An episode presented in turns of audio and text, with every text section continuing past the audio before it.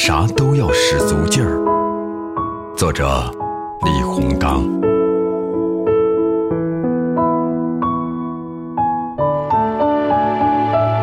成功不在于大小，而在于你是否已竭尽全力。这句话非常的耐人寻味。换句话说，就是干啥都要使足劲儿。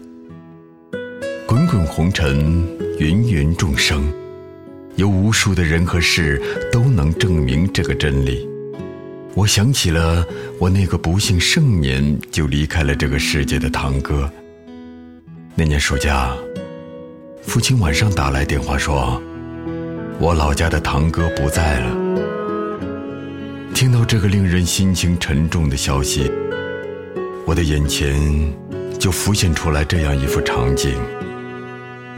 在三伏的大热天里，一个中年男人正一趟趟地开着三马车，汗流浃背地挖土、装车、卸车、垫坑。有次我回老家，刚到村口，就看到了正在不停忙碌的堂哥。村口是一片新挖的宅基地，有的是比较平整的地，有的却是原先的大坑。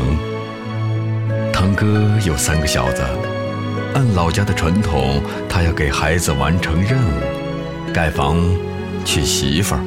我忙说：“哥，歇会儿吧。”他却说：“干啥都要使足劲儿。”我去村口小卖部买了两瓶冰镇的雪碧，又买了一大瓶橙汁，坐下来和他闲谈了片刻。